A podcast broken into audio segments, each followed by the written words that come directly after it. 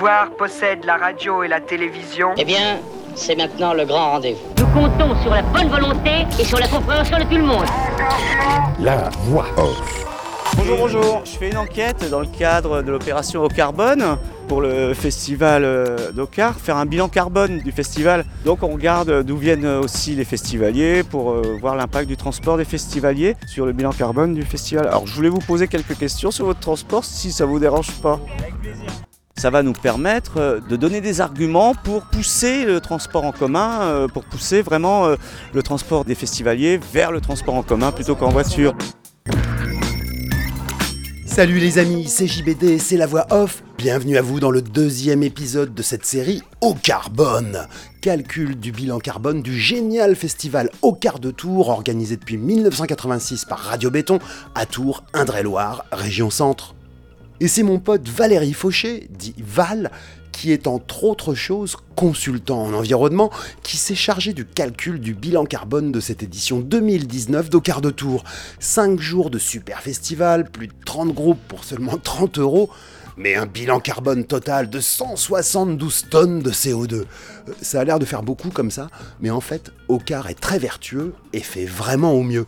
Mais on pourrait encore mieux faire si nous, les festivaliers, on prenait plus le vélo ou le tram pour venir faire la teuf à Ocar car une écrasante partie de ces 172 tonnes de CO2 d'Ocar est due au transport des festivaliers et des artistes. Alors l'une des conclusions c'est Hé les amis, si vous habitez à Tours, venez donc au festival en vélo ou en tram et pas en bagnole, si vous le pouvez évidemment. Mais il n'y a pas que le carburant des voitures, camions et autres avions qui alourdit le bilan carbone d'Ocar, il y a d'autres postes comme les déchets, la communication et la restauration manger des merguez, boire des bières en écoutant du rock'n'roll. Et ça, on continue à en parler aujourd'hui avec Flavie, membre de l'équipe au car et responsable d'une grosse partie de ce qui se boit sur le festival. Poste crucial car pas de festivaliers qui font rentrer de l'argent en buvant des bières, bah, pas d'argent pour payer le festival. Donc pas de bière, pas de festival.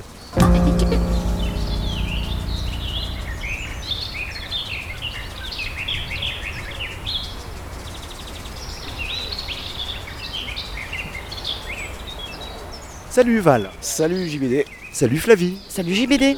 On est ici, comme on dit techniquement, dans le backstage euh, du Festival au quart de tour. Bon, va, c'est un peu le, QG.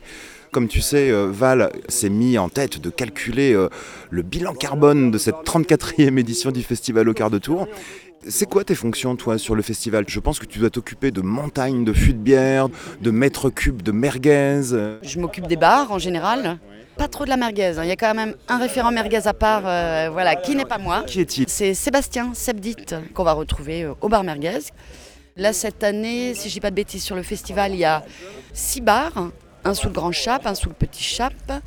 Celui qu'on appelle communément le bar bouffe qui vend des sandwichs variés. Le bar à vin, le bar merguez et le bar à bière qui existe depuis deux ans. Donc ça fait six. Donc moi je m'occupe des bars en général, c'est-à-dire à part le bar à bière qui est un petit peu autonome sur une grande partie de ses commandes, je m'occupe en amont moi des commandes, mais de vraiment de ce qui est euh, le liquide.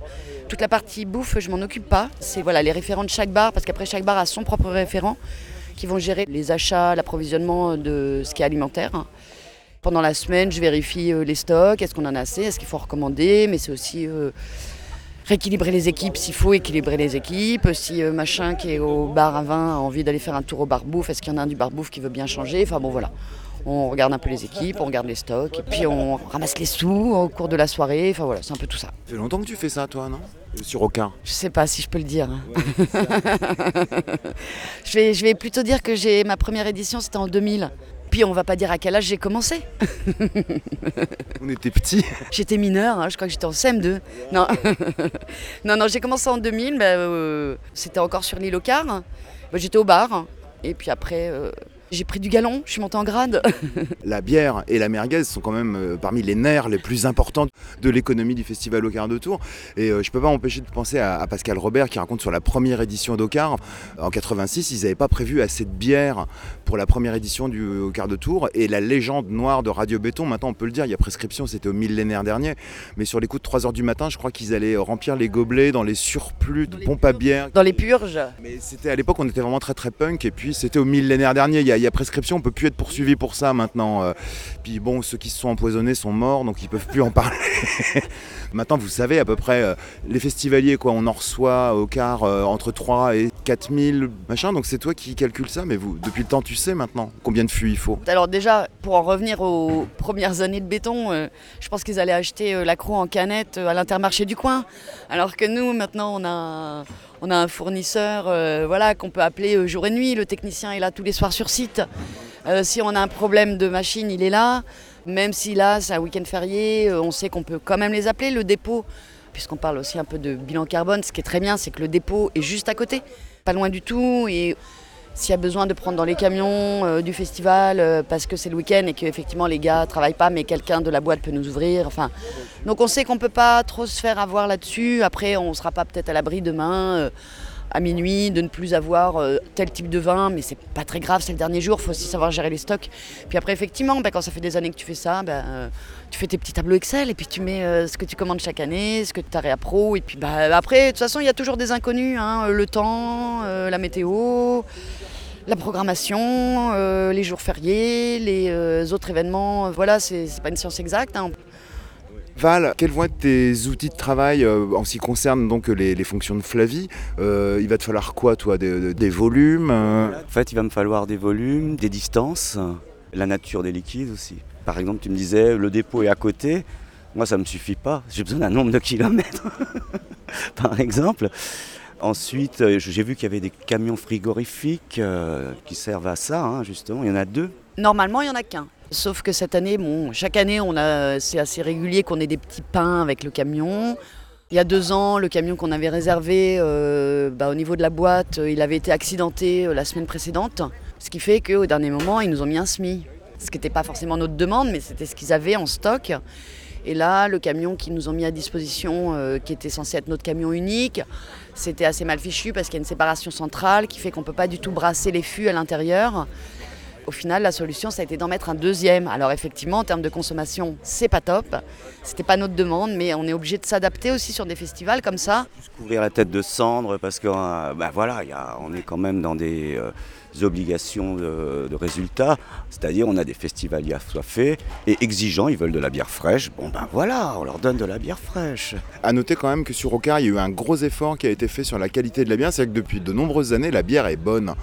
Pendant des années, on a bu de la piste de cheval de chez Bourg. C'est à toi qu'on doit ça, de pouvoir boire de la petite maize ou... euh, C'est euh, après c'est des, choix collectifs. hein. On fait attention au retour aussi euh, des festivaliers.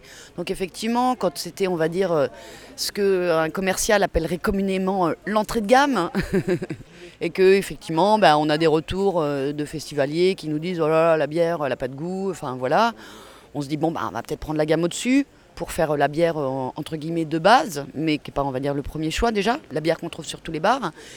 Et puis après, bah voilà, on, est comme tout le monde, on, subit, on suit, on initie, je sais pas, euh, les modes. Et, euh, et la petite messe, un brasseur local. Et voilà, on sait que c'est, enfin, on est beaucoup en ce moment dans le circuit court, même si après, je pense que même au niveau des brasseurs locaux, on maîtrise plus après leur circuit, mais tout ne se fait pas euh, non plus à Tours. hein, euh, voilà. Enfin, c'est bien malgré tout aussi, euh, même commercialement, de faire vivre les gens d'ici, enfin de bosser avec eux. Puis bah oui, après c'était une, demande, de certaines personnes, notamment Enzo, où il faisait déjà ça sur les îlots. Là, le bar à bière, ça fait deux ans où il y a, voilà, en plus de la qualité de la bière, on va dire, sur l'ensemble des bars, il y avait une envie de proposer en plus autre chose et d'avoir un choix de bière différent euh, pour euh, essayer de contenter un maximum de monde.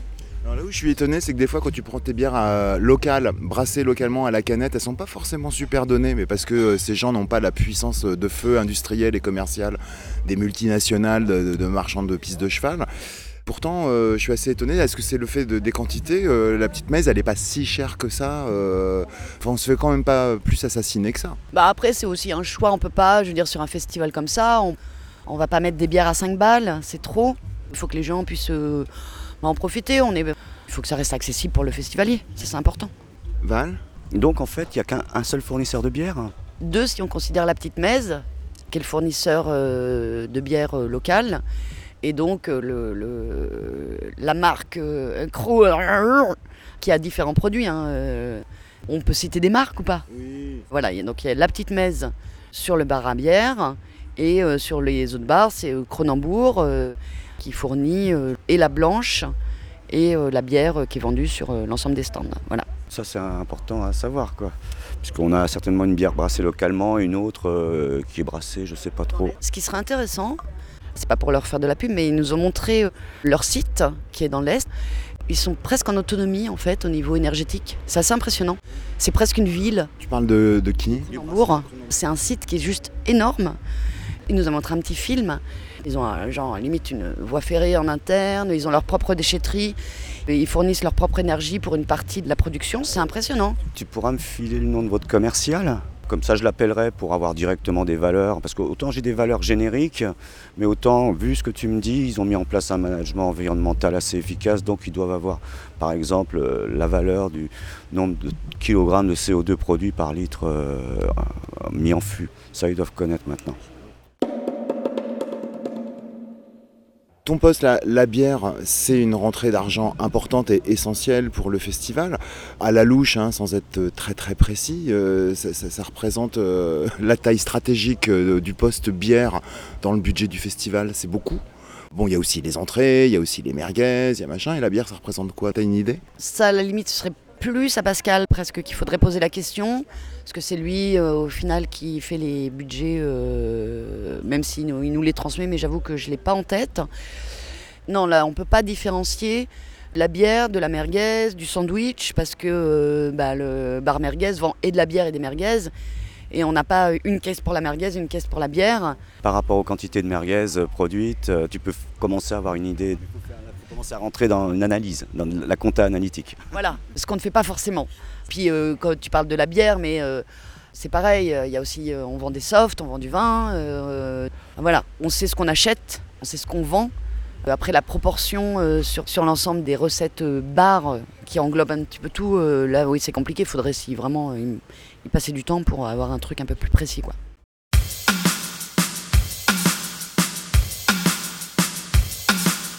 Bon bah les copains, je vous laisse travailler et faire vos savants calculs. Moi, je vais aller écouter du rock'n'roll sur au quart de tour pendant que vous sortez les calculettes. Merci à vous. Merci JVD, salut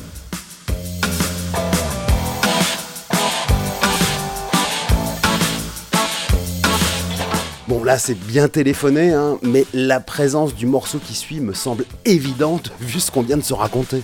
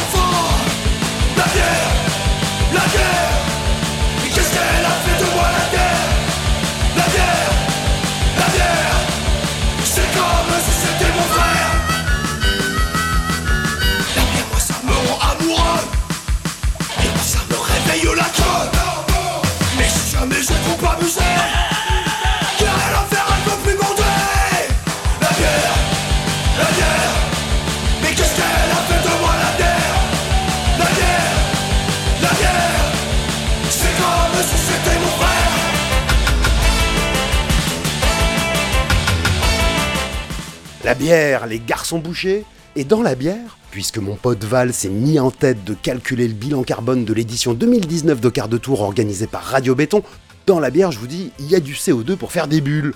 Et il a aussi fallu du CO2 pour que les camions apportent les fûts de bière sur le festival. Du CO2 a aussi été généré par le déplacement des artistes qui viennent jouer à Ocar. Et ça, on va en parler avec Enzo, qu'on présente généralement comme le programmateur du festival, mais les fonctions d'Enzo sont plus larges que ça.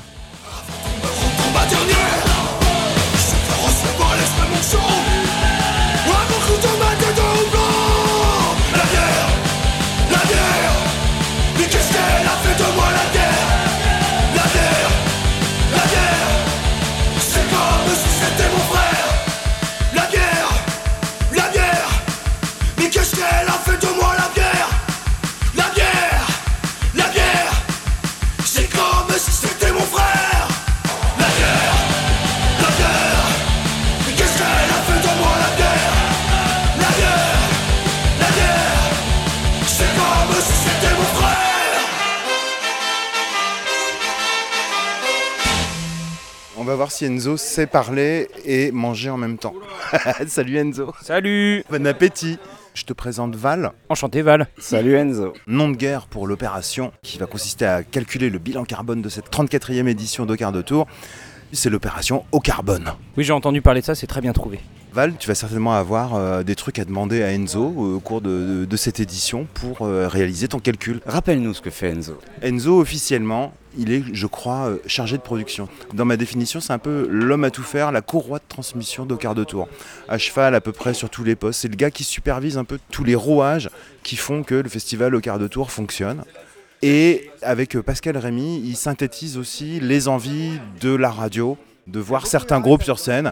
Alors rapidement, on, on peut dire qu'il participe à la programmation, mais en tenant compte des envies et des, et des coups de cœur de la radio. C'est une bonne définition ce que j'ai dit Enzo? C'est plutôt juste, ouais. Homme à tout faire de quart de tour, c'est bien, non? Non, c'est vrai que le mot savant, c'est chargé de production, mais c'est ça que ça veut dire pour pas mal de choses en fait. Chargé de production? Ah ouais, d'accord, ouais. C'est comme consultant, tu sais, on sait pas à quoi ça sert. Bah, bah là, ça va servir à faire un bilan carbone.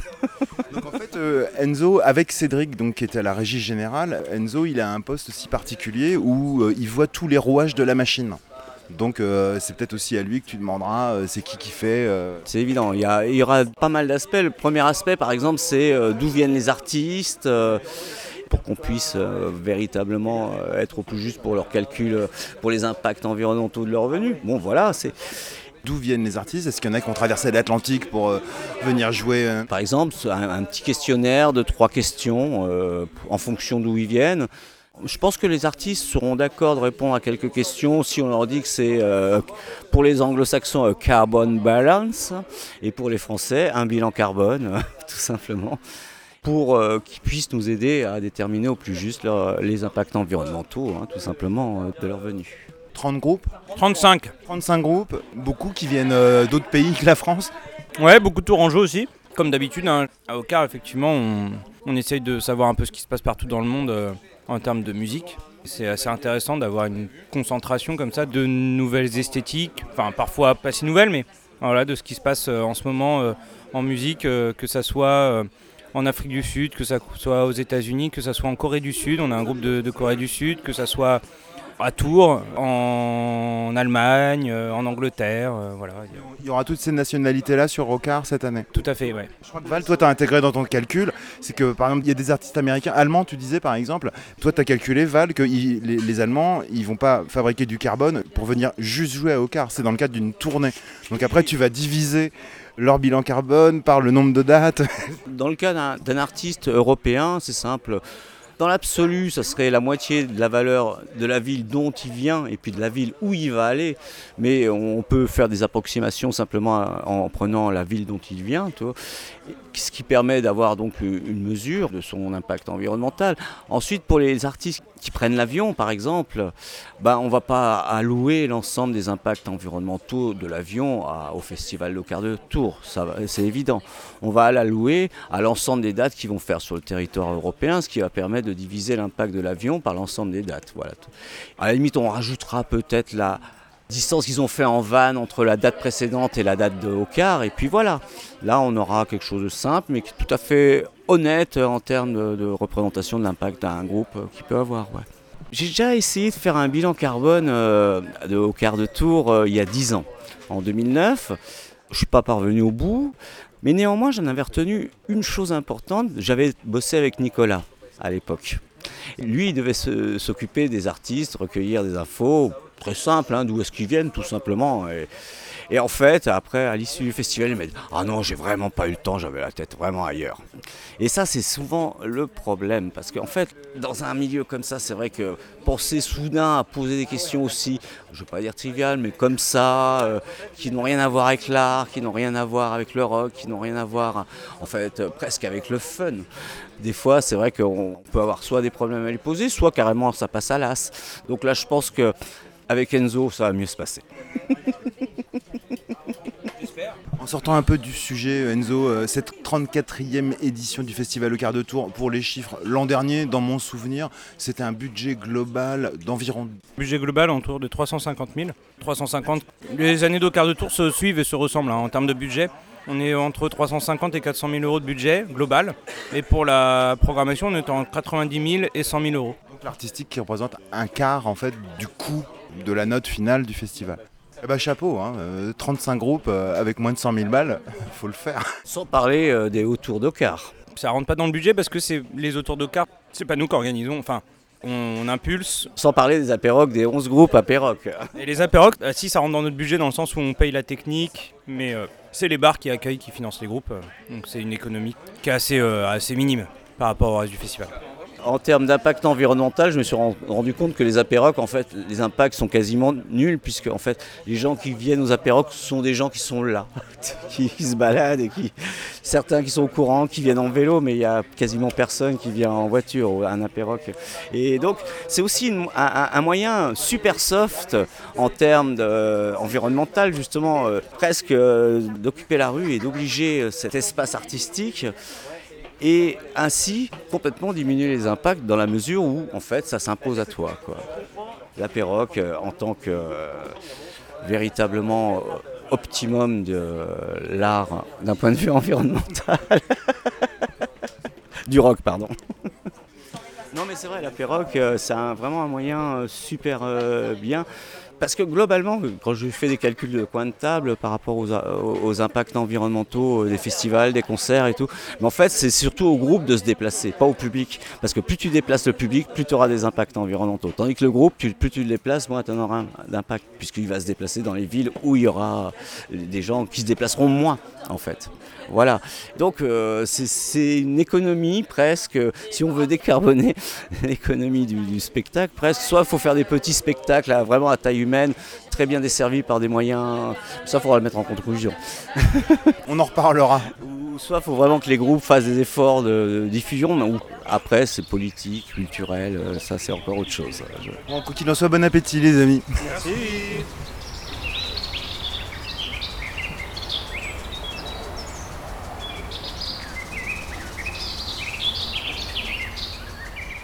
Suite de l'exploration des entrailles de la machine au quart de tour, c'est avec un vieux de la vieille de Radio Béton, Cédric, régisseur général d'Ocar depuis la nuit des temps, au moins.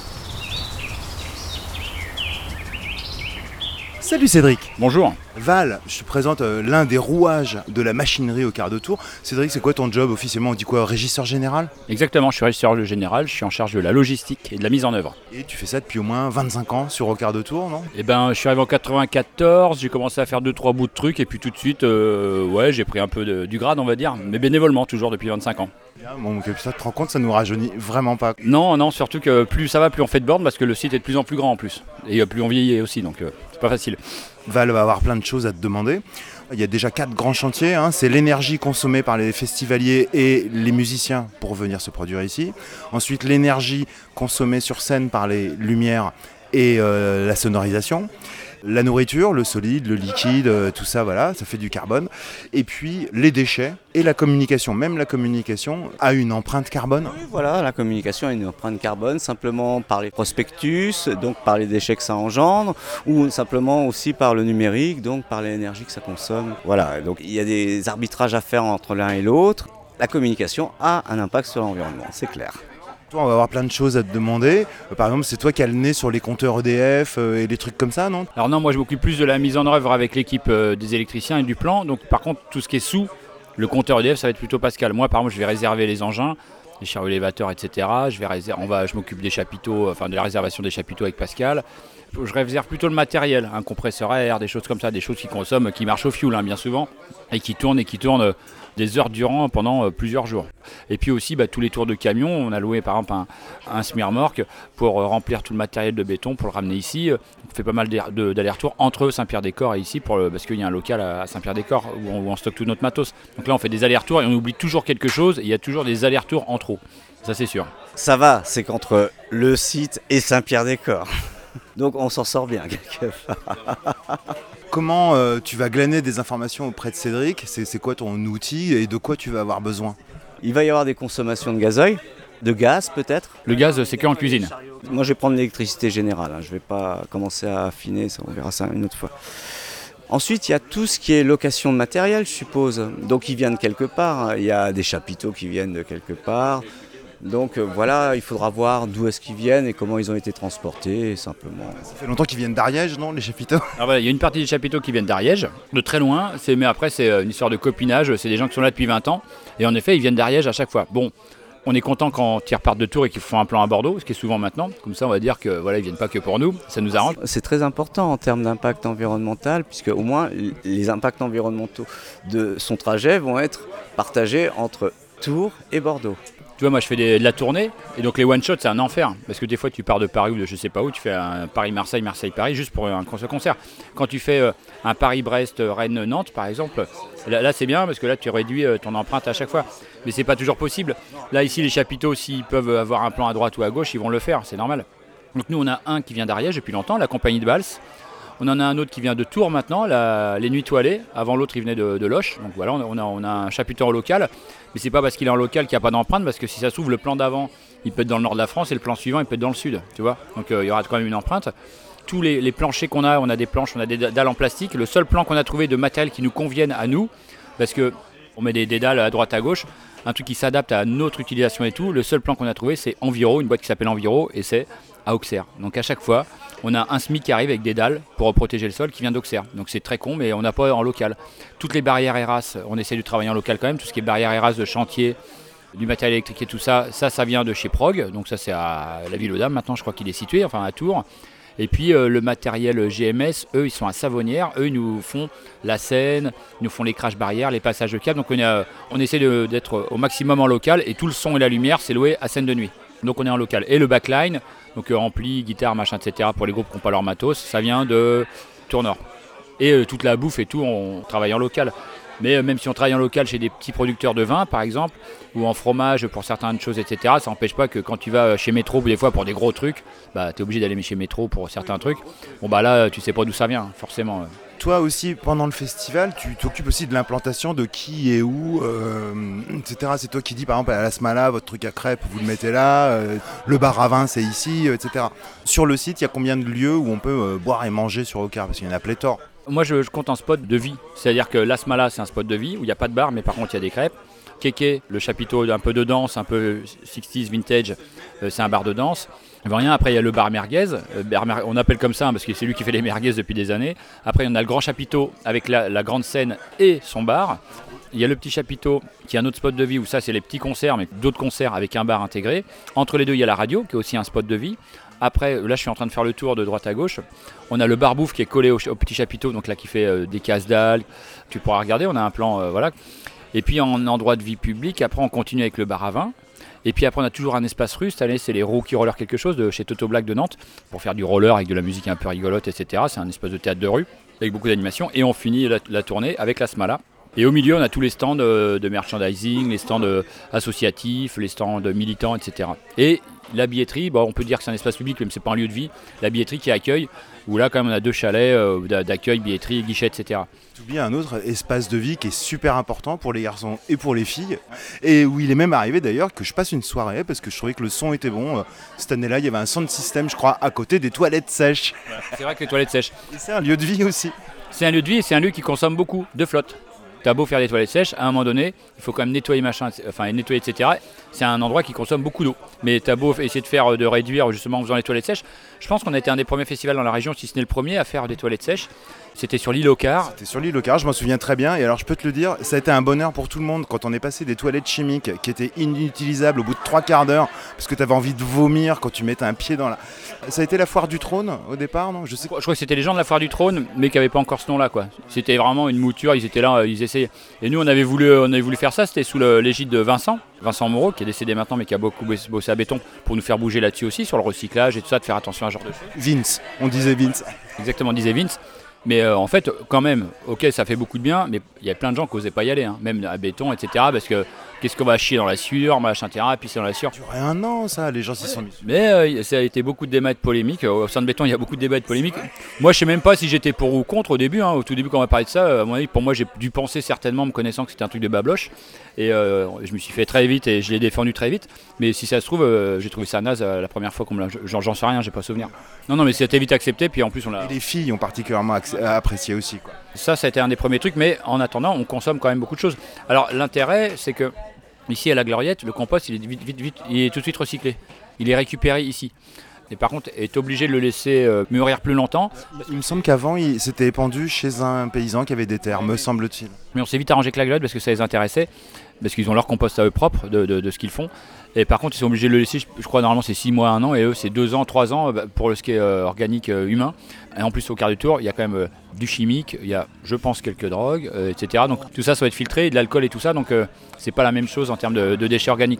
Donc il faut qu'il se filtre naturellement. donc je pense qu'il le laisse plus longtemps. Mais donc, en tout cas, il est traité directement sur place, ce qui est pas mal. On le reprécise, le festival au quart de tour plante ses chapiteaux à côté euh, d'un jardin pédagogique euh, qui était aussi un lieu de vie, euh, d'expérimentation sociale et écologique. Un jardin sans barrière, sans mirador, sans gardien, qui est ouvert 24-24. Au- Au-delà du jardin pédagogique, c'est tout l'ensemble du site de la plaine de la Gloriette quand même qui euh, travaille sur l'écologie, l'environnement. Et enfin, je veux dire, c'est pas que le jardin, hein. c'est un truc global, euh, vraiment euh, du jardin jusqu'à ici, là où nous sommes là, en train de faire sur le site. J'ai fait une formation sur la permaculture avec David Cosson. C'est vrai qu'il y a de l'éducation à l'environnement sur le site. Assez- Dans, dans le brief des bénévoles, la semaine dernière, moi j'ai bien rappelé à tout le monde qu'il fallait faire gaffe, puisque ici à la Gloriette, ils nous accueillent hyper bien depuis des années, on est vraiment hyper bien reçus. Et ils se cassent le cul toute l'année pour faire quelque chose de clean, euh, respectueux de l'environnement, etc. En plus, c'est une espèce de d'îlot euh, de la métropole, là, qui sont un peu autonomes et tout, ils émerdent très bien, on les fait pas trop chier. Bah, faut pas qu'on leur salope euh, tout le travail de l'année. Donc je le rappelle aux bénévoles. Là, tout à l'heure, j'ai vu, euh, ils étaient en train de peindre des étoiles sur l'herbe euh, avec une mini bâche. Je dis non, euh, l'heure de question qu'on reparte en laissant de la bombe de l'herbe dorée. Et de toute façon, on va saloper le, le site parce que s'il pleut, avec nos engins, on va le saloper. Donc il faut limiter quoi. Donc on a. Enfin, il y a toujours des contradictions parce qu'on fait aussi des cendriers euh, de poche pour pas que les gens mettent les mégots par terre, mais c'est du plastoc. Et le fournisseur qui le fournit, il nous le fournit dans des pochettes euh, plastiques euh, jetables. Donc c'est un peu con. Donc on cherche en fait, on cherche à améliorer les choses. mais donc il n'y a pas de mégots, mais par contre on fabrique du plastique pour pas que les gens mettent leurs mégots par terre. C'est très con. C'est même à la COP Bio, on achète des machins sous plastique. hein. Le, le truc, ce serait que les clopes elles soient mises directement dans les poubelles, si tu veux. Là, on est obligé de fabriquer quelque chose pour que les gens qui mettent pas dans les poubelles puissent euh, les mettre ailleurs. J'ai eu vent qui avait eu euh, en- envie de passer au cendrier de poche carton.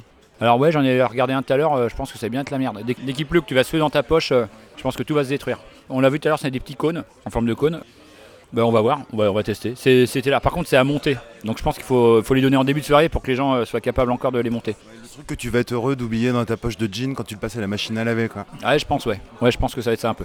Mais on va voir, hein. non, on est un peu critique, mais on va voir. Mais ce serait mieux que du plastoc, ouais. Qu'on aille à la poubelle poser nos mégots. Alors donc ça veut dire peut-être plus de points de poubelle, voilà la question. Il y a une grosse connerie hein, sur les trucs, c'est euh, fumeur mais pas pollueur, c'est ça le slogan sur le truc. Mais à partir du moment où on, enfin, qu'on consomme quelque chose qui sert à rien, on est, on est déjà pollueur. Pour être fumeur et non pollueur, il faudrait pas fumer en fait. Bah, donc on, après on fume, voilà, c'est comme ça. D'ailleurs, le premier truc qu'on pollue, c'est nous-mêmes d'ailleurs. Un mégot tabac papier, ça va. Un mégot de cigarette industrielle, tu veux dire Ou un mégot biodégradable euh, Oui, tabac. Une feuille de papier avec euh, de- du tabac, ça, ça se dégrade. C'est comme la bouffe pour chien. Si, si- si, euh, tous ces cons euh, n'avaient pas de clébard chez eux dans leur appart, euh, on fabriquerait moins de bouffe pour chien, on fabriquerait moins de conneries. Enfin, toi, et ben c'est pareil si on fumait pas. Mais bon, je dis ça, j'ai été fumeur très longtemps. hein. Je critique pas les fumeurs, mais je veux dire, c'est un truc qui est inutile. Et on pourrait s'en passer. Et déjà, on baisserait notre bilan carbone. De ne pas consommer un truc qui est inutile, déjà, tu baisses ton bilan carbone. Bah, nous, on fait des, on fabrique. des- Non, mais moi, j'ai mes propres contradictions aussi. hein, tu vois. Je suis le premier à défendre ça, à faire des, des tournées avec des groupes en- dans des gros, des gros véhicules diesel. euh. Puis la pollution par animal de compagnie, je crois que c'est malgré tout un business qui génère au moins 3 milliards d'euros par an, ou un truc, bref, beaucoup d'argent. Comme les clopes. Là, tu as parlé de plein de trucs, euh, plein de choses. Donc, je vais mettre tout ça sous forme d'un questionnaire pour que tu me donnes plus de détails et qu'à l'occasion, qu'on se puisse voir euh, un quart d'heure. Je vais, mettre tout ça un peu à jour. Et voilà.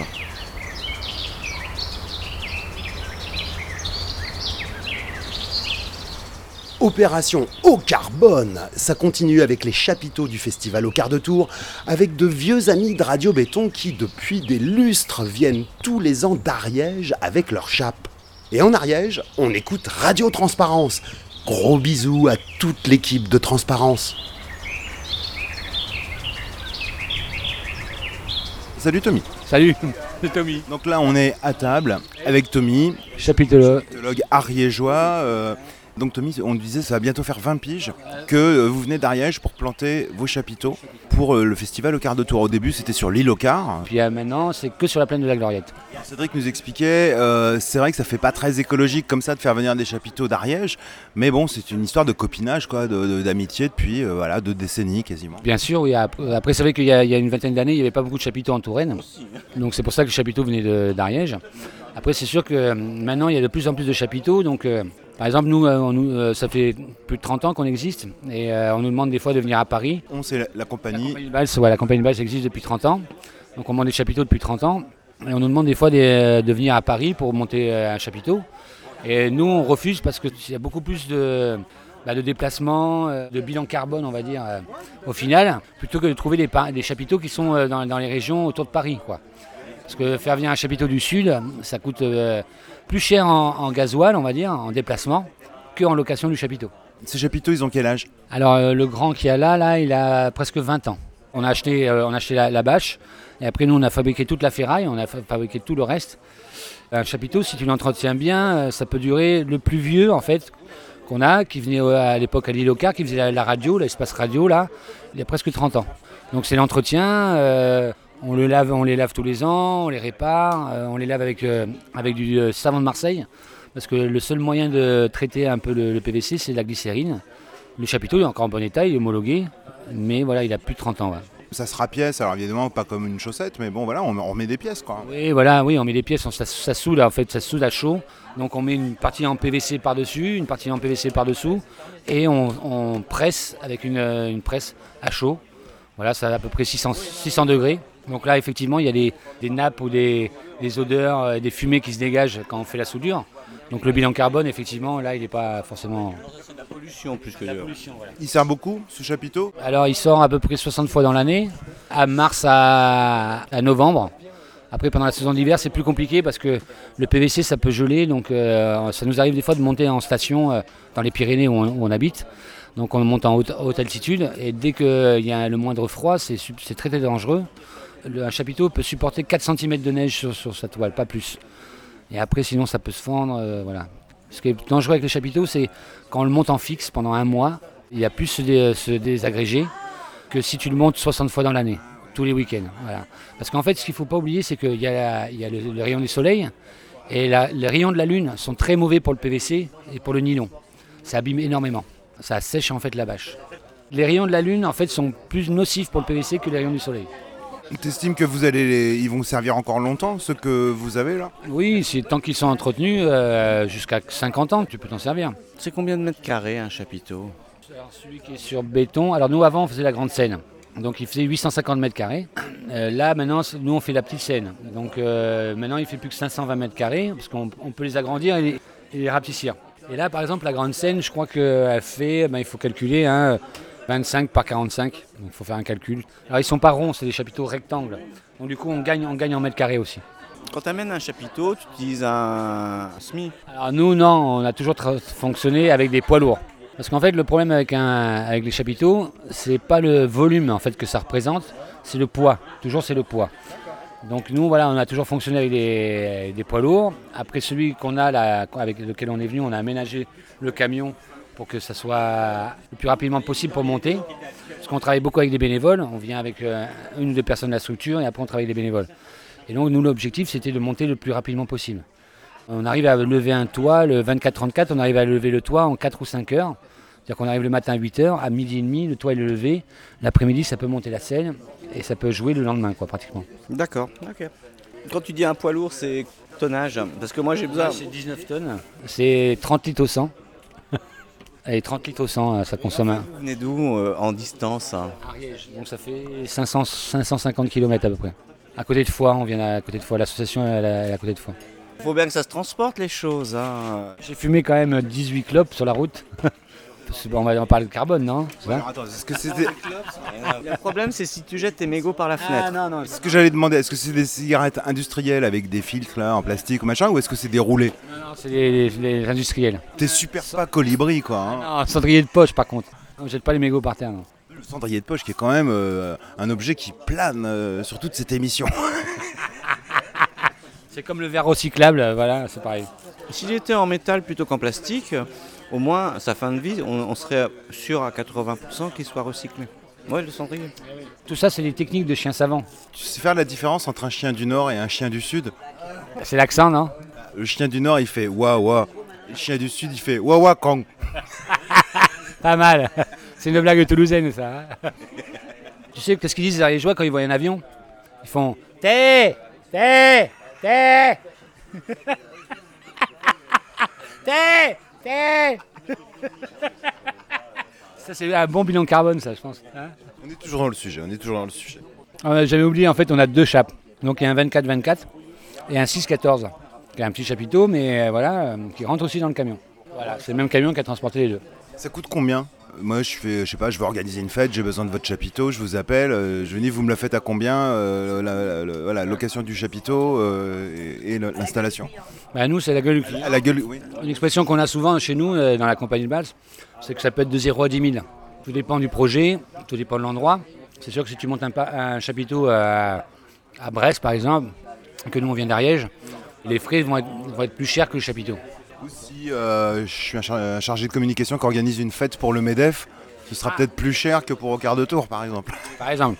Après, ça nous arrive où en fait, il y a des endroits où, soit on a des bénévoles, donc on travaille avec des bénévoles, donc on va venir à une ou deux personnes, ou soit des fois on nous demande aussi, il n'y a pas de bénévoles, ce qui peut arriver dans les mairies ou des choses comme ça. Il n'y a pas de bénévoles, donc on vient nous à cinq monteurs et euh, on monte le chapiteau aussi vite qu'avec des bénévoles. Comme tout le monde sait ce qu'il a à faire, c'est pareil. Sauf que le coût de la masse salariale est, beaucoup plus élevé. Mais après, voilà, le fonctionnement de, notre asso, ça a toujours été, on essaie de fonctionner avec des bénévoles au maximum. En plus, c'est bien pour nous parce que ça nous rapprend le métier tout le temps, parce qu'il faut expliquer tous les jours. Chaque week-end, en fait, on a des nouveaux bénévoles différents sur les manifestations. Donc, du coup, il faut être super carré. Et en même temps, c'est bien parce que ça nous fait travailler à nous. Parce qu'au bout d'un moment, on dit souvent que la routine laisse aller en fait le travail, quoi. Donc, en fait, ça nous, nous fait remettre toujours en question, travailler avec des gens qui savent même pas monter un chapiteau. Ce qui est super, au final, c'est que on leur donne des responsabilités au bout d'un moment à, des gens. Et du coup, à la fin, ils se retrouvent, en fait, ils ont monté leur chapiteau, quoi. Ils sont comme ça, abasourdis d'avoir monté une structure aussi grande en si peu de temps. Et donc l'objectif, c'est ça, en fait, c'est aussi partager euh, ça dans, dans la vie, quoi, on va dire. Parce que dans la vie, c'est important, la vie, de partager les choses. Il n'y a pas que le bilan carbone, non de Dieu. T'as l'impression d'être vivant, c'est ça Ah bah oui, oui. Ouais. Mais de toute façon, si, euh, si on vient depuis 25, 20 ans, je pense que c'est aussi qu'il y a une bonne corrélation avec euh, le quart de tour, effectivement. S'ils nous font venir encore même maintenant, parce qu'avant on faisait la grande scène, maintenant on fait la petite scène. Avant on emmenait plus de chapiteaux, tout ça. Mais bon, il faut que le- ça évolue aussi. Donc on est très bien content de, de faire encore la petite scène, enfin, d'être encore là, et qu'ils nous fassent venir encore, même après 20 ans. J'ai cru comprendre qu'en fait, euh, plutôt que de rentrer directement en Ariège, vous alliez ensuite faire un, quelque chose.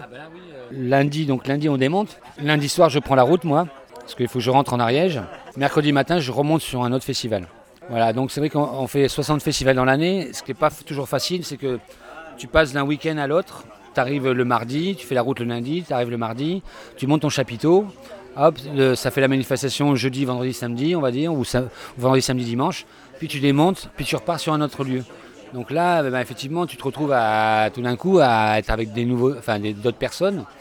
Ce qui n'est pas toujours facile, c'est que les gens qui organisent des, festivals, ils se, préparent pour, sur l'année, pour pouvoir faire le festival l'année suivante.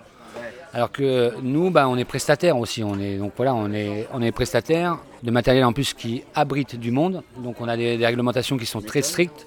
Cette année, là, il y a l'homologateur qui vient à homologuer le chapiteau pour l'année suivante. Parce qu'on est obligé de homologuer les chapiteaux tous les deux ans. voilà. Après, on est contrôlé, à chaque manifestation, on est contrôlé par les pompiers, par la préfecture. Tout ça, c'est un coût carbone aussi, je pense. Parce que carbone, mais c'est un coût tout court. Parce que les gens qui font la commission de sécu, ils viennent pas avec un minibus, ils viennent chacun avec leur voiture. Et ça, moi, je suis pas d'accord. Certains d'entre eux en fumant des clopes. Et en plus, en fumant des clubs. Mais on a dit que les clubs, c'était pas important. Donc tu vas à Bordeaux après Non, après je vais en Ariège. D'accord, Ouais. Pour les 30 ans d'un café-concert qui est en Ariège. Et si vous voulez savoir, le, le budget euh, est pratiquement pareil qu'au quart de tour. Une grosse fête, quoi. Ouais, grosse fête, ouais. D'ailleurs, euh, poum, ça va leur coûter cher.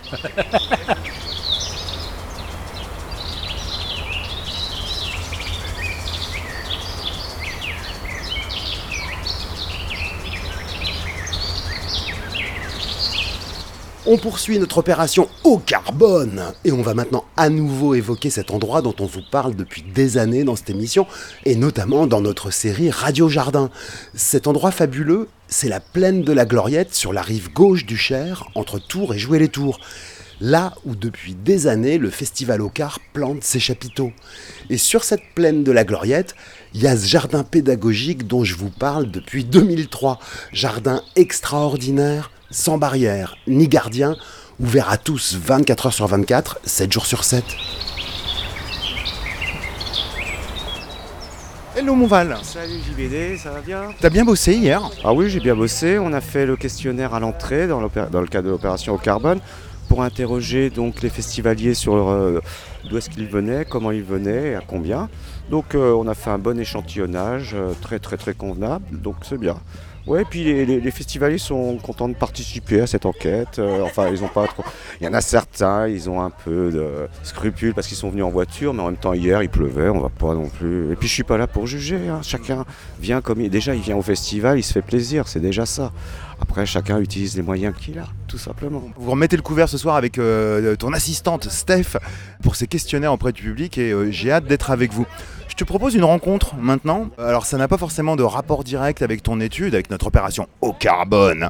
Quand Val va rencontrer euh, Joël, le chef jardinier de la Gloriette, et je me dis ça devrait être intéressant. Donc je te propose de faire quelques pas pour aller rejoindre Joël qui est notre chef jardinier préféré de la Gloriette de tous les temps. Salut Joël. Eh bonjour. Ça fait déjà 15 ans que tu bosses ici, c'est incroyable. Exactement. ouais. Ça fait au moins 10 ans que tous les ans, euh, ben, on vient remercier les jardiniers de la Gloriette de nous accueillir sur leur lieu de vie et de travail, parce qu'après tout, euh, tout le monde est chez lui à la Gloriette, mais c'est vous qui y êtes quand même toute l'année.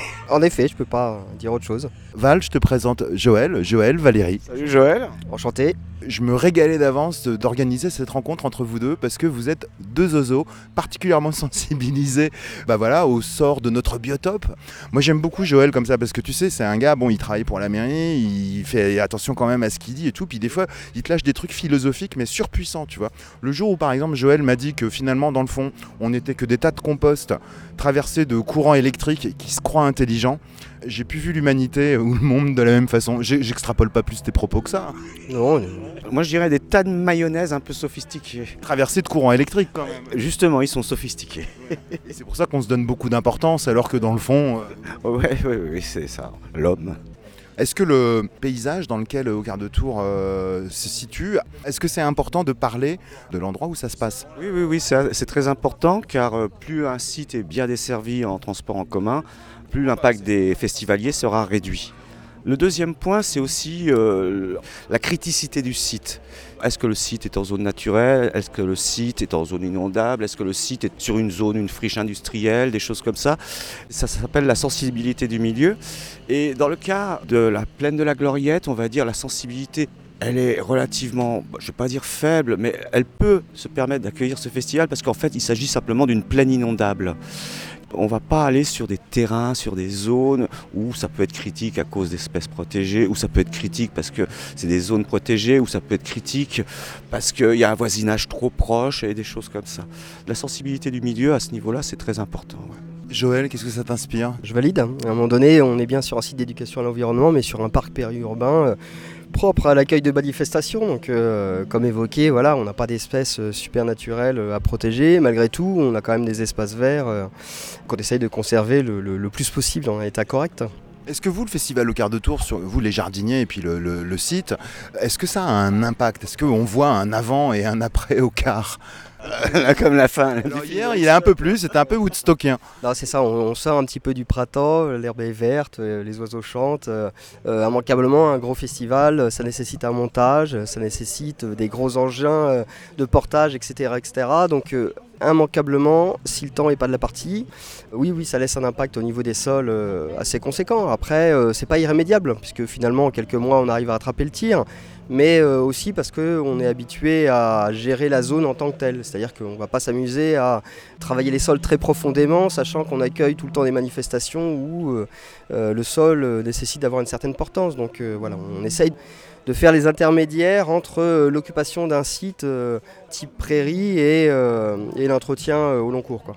On vous le dit tous les ans, hein, le jardin pédagogique de la Gloriette qui se situe dans cette plaine de la Gloriette où il y a plein d'autres choses. Il y a des jardins familiaux qui viennent de s'ouvrir, il y a un golf, il y a des animaux, enfin bon voilà. Et le jardin pédagogique de la Gloriette est l'un des éléments de la plaine de la Gloriette. Outre le fait que c'est une expérience euh, botanique, enfin de jardinage, c'est aussi une expérience sociale, puisque ce jardin extraordinaire, on peut y aller 24 heures sur 24, 365 jours. Il n'y a pas de barbelés, pas de mirador, pas de gardien qui ferme les grilles. Et c'est aussi comme ça que c'est un espace d'éducation pour le public, c'est-à-dire à respecter cet endroit, etc. Donc vous, des dégradations, évidemment, il y en a, on en parle tous les ans, hein, euh, parce que la Gloriette, le jardin pédagogique, accueille en fait par an mais des dizaines de milliers de visiteurs, puisque tout le monde peut venir euh, tout le temps. Et est-ce que particulièrement au quart, a un impact sur euh, les jardins en termes de, choses un peu cassées, trucs comme ça? Est-ce que vous retrouvez des rockers bourrés cachés dans la bourrache? Non, non, non, mais euh, globalement, sur toutes les manifestations qu'on peut accueillir sur le site, euh, on a toujours un flux conséquent de public, mais qui est toujours euh, centralisé sur des zones. Donc après, immanquablement sur le festival, on a toujours une zone dite plus ou moins camping, mais après, globalement, ça reste respecté. Puis bon, les gens qui vont se coucher à 3-4 heures du matin, pas spécialement envie d'aller foutre le bazar, ils sont plutôt fatigués, peut-être envie d'autre chose, ou voir éventuellement continuer à faire la fête, et pas forcément dégrader le milieu. Donc pour l'occasion, non, non. Non, autant euh, les premières années, c'était effectivement un questionnement euh, qui nécessitait d'ailleurs de mettre en place quelques vigiles pour surveiller euh, les, modules un peu plus pédagogiques. autant l'expérience nous a appris qu'il n'y a pas nécessité. Quoi. Est-ce qu'avec le temps, enfin moi c'est une impression subjective que j'ai, mais finalement de laisser ce lieu ouvert, c'est aussi amener le public à respecter ce jardin pédagogique qui lui appartient finalement. Est-ce que les gens, enfin moi c'est une impression fugace que j'ai, qu'ils ont appris à respecter l'endroit? Globalement oui, mais, euh, mais pas tous. On est sur un, un site complètement ouvert. En parallèle, euh, il y a quelques années, s'est posé euh, le questionnement, il y a une bonne douzaine d'années, euh, du temps où on était encore à travailler pour le, les services parquet jardin de la ville de Tours, de savoir si on devait clore ou non le potager. Cause, vol de légumes, petite dégradation. effectivement, décision a été prise de laisser le, potager ouvert, open space. L'idée étant de se dire que de toute façon, celui qui a envie de voler, il volera, et qu'à la limite, si on met une clôture autour du potager pour interdire l'accès, une fois qu'ils seront à l'intérieur, ils seront d'autant plus tranquilles. après, il y a le fait de braver l'interdit euh, pour les adolescents ou autres. Donc à un moment donné, voilà, la décision a été prise de laisser en open space, mais plutôt en ayant une gestion technique légèrement différente et en adaptant euh, les bâtis, le potager en lui-même, justement à cette notion de, libre accès. Ce qui fait qu'on blinde un peu plus, on rend les choses un petit peu plus euh, résistantes et solides, plutôt que de faire des choses un peu plus artistiques et très fragiles. C'est pour ça que bah, la gloriette, en tout cas ce potager pédagogique, c'est non seulement une expérience botanique, mais c'est aussi, à mon sens, une expérience sociale et sociétale. Enfin, c'est de l'éducation sur tous les niveaux. Val C'est vrai qu'à un moment, il avait été évoqué de fermer le, jardin de la gloriette, et moi aussi, ça m'avait vraiment choqué. Moi, je dirais que c'est une belle expérience aussi d'histoire naturelle, hein, en parlant d'éducation. Ça permet d'avoir une approche de l'histoire naturelle, des, choses, pas seulement du jardinage, mais des, êtres vivants, insectes, euh, plantes vertes, arbres. Euh, et donc vie du sol aussi. C'est pas une expérience assez rare, enfin bon des jardins comme celui de la, le, jardin potager de la Gloriette, il y en a quand même dans l'Hexagone un peu partout, mais comme depuis 2000 euh, la, Gloriette est quand même euh, pionnière euh, en ce domaine. Bon à Nantes, ils ont toujours eu un petit peu d'avance sur ces questions-là. Hein. J'ai l'impression que ça sème des graines dans les oreilles, dans les cerveaux quand même la Gloriette, en dehors de Tours. Oui, alors après c'est un peu prétentieux. Il y a quand même des collectivités qui ont aussi des programmes assez intéressants, des jardins assez intéressants aussi pédagogiquement et aussi structurellement. Après, pas que des collectivités, il y a aussi des, associations privées et autres qui commencent à s'y mettre. Donc effectivement, depuis euh, une bonne dizaine d'années, on voit quand même la mouvance, on va pas parler du bio, on va pas parler de la velle, on va parler du naturel. Et on sent bien que ça commence à devenir générationnel et que ça commence à être un petit peu habituel. Donc, euh, mais de là à dire qu'on a, on a fait germer quelque chose, euh, non, on n'aura pas cette prétention-là. C'est juste qu'on a eu cette vision des choses sur le site et, et, voilà. À un moment donné, si on commence à clôturer des espaces périurbains comme ça, ça voudrait dire que le public n'aura cesse que de s'éloigner pour pouvoir euh, aller euh, trouver des parcs où euh, justement on, on peut faire à peu près n'importe quoi et, et, on fera que répercuter entre guillemets cette notion de, petite dégradation et autres. Donc il vaut mieux avoir un parc à côté de la ville qui est ouvert, que le public s'y fasse et laisser Dame Nature un peu plus tranquille là où justement il y a intérêt qu'elle le soit. Quoi. Cette plaine de la Gloriette, c'est un endroit en évolution constante tous les ans. Et là, la grande nouveauté, c'est qu'il y a des jardins familiaux, des parcelles qui se sont créées là, pas très loin. Je pensais que je les avais jamais vues, mais non, en fait, elles ont surgi de terre, si j'ose dire. Oui, en effet, là. On a, un programme sur trois ans pour euh, livrer une, bonne centaine de parcelles de jardins collectifs. On inaugure d'ailleurs dans 15 jours euh, les 60 premiers espaces qui sont laissés en gestion à une association euh, nommée les éco-jardiniers de la Gloriette. Euh, L'idée principale de ces jardins collectifs étant d'orienter un petit peu sur une charte d'utilisation euh, au naturel. Donc euh, exagérément, là où sur des jardins familiaux un peu plus euh, standards qu'on peut retrouver à peu près partout dans la région, on a toujours euh, ce standard euh, jardin propre, au carré, où on a tendance à sortir un petit peu la sulfateuse. J'exagère un petit peu, mais la réalité est quand même là. Euh, en parallèle, effectivement, sur ce type de jardin, euh, bah, la jeune génération ou les gens qui sont sensibilisés à l'environnement ont tendance à laisser pousser quelques orties pour faire euh, un apport, un purin ou, ou autre, ont des méthodes un peu plus naturelles, passent plutôt euh, mal. Ça crée un petit peu des conflits. Là, à l'opposé de ces jardins-là, nous, on aura directement une charte euh, tirée au naturel qui fait que on aura directement d'entrée de jeu un jardin euh, au naturel, sans sulfateuse et sans euh, produits euh, chimiques. Val, j'ai une question subsidiaire. Tu connais mon esprit malsain et mal tourné. C'est dommage que Joël soit plus là, il a eu une urgence. Voilà le plan machiavélique auquel j'en étais arrivé. Je me disais, en associant intimement au quart de tour, qui pollue, bon certes, ils essayent de polluer le moins possible, mais on génère quand même euh, du carbone. Je dis, si on s'associait au jardin pédagogique de la Gloriette, qui a priori produit très peu de CO2, et que nous on en produit quand même un petit peu. Si on faisait une balance entre les deux, est-ce que Ocar pourrait pas plomber le bilan carbone du jardin potager et nous on améliorerait le nôtre? Pervers, non? D'abord les phénomènes de compensation. euh, Je pensais dire une connerie, mais en fait c'est sérieux ce que je viens de dire. Oui, oui, oui, c'est tout à fait envisageable. Et ça, c'est le, le- le phénomène de compensation par carbone. Alors ça, c'est un, un truc euh, de riche, quoi. En fait, la compensation carbone, c'est quoi? C'est je me permets d'émettre euh, du CO2 et après je vais aller planter des arbres pour compenser. En fait, c'est un peu comme la confession, tu vois. Faute confesser, euh, faute pardonner. Et là, on pourrait dire émission de CO2 compensée, émission pardonnée. Néanmoins, ça pose un problème parce que fait, les compensations, c'est juste fait par des riches blancs qui veulent continuer à s'amuser, qui veulent se donner bonne confiance. Ensuite, c'est qu'une économie réparatrice, c'est-à-dire qu'on ne va pas chercher à agir sur les causes, on agit que sur les effets. En plus, pour se donner bonne conscience. Donc non, la compensation, c'est absolument pas la panacée, c'est presque reporter nos responsabilités ailleurs et surtout ne pas penser aux causes et ne penser qu'aux effets. Donc voilà, moi, la compensation, je suis, je suis très très perplexe. Euh, Depuis quelques années, ils utilisent dans les médias euh, dominants une expression qui me fait hérisser le poil, c'est ce fameux droit à polluer, fermer les guillemets. Il y a des instances euh, capitalistes qui ont décidé que tel et tel pays avait le droit de polluer tant, et les États-Unis par exemple, mais d'autres pays, hein, achètent à, à des pays moins industrialisés leur truc d'émissions de CO2. Tu parles d'autre chose, ça c'est le, le marché des, le marché des quotas carbone, des émissions carbone. Ça encore, c'est pas mal, mais c'est pas terrible euh, en même temps. C'est dérangeant quand même. euh. Oui, voilà. Surtout cette expression droit à polluer, quoi, qui est horrible. Oui, mais à côté de ça, le- par exemple, le droit français, il dit pas euh, tu ne pollueras pas, il dit tu pollueras qu'un peu, et il donne des niveaux à respecter. Et puis même, le zéro pollution euh, n'est pas envisageable, sauf à moins de se transformer en courant d'air. Voilà, donc tout a un impact, après tout dépend comment on le, ma- le maîtrise et surtout si- s'il y a des impacts ex- excessifs ou pas. Donc le marché des droits à polluer, qui est celui des quotas carbone, aurait pu fonctionner, mais il a été complètement perverti par des prix du carbone très très très bas, ce qui fait qu'il n'a aucune efficience.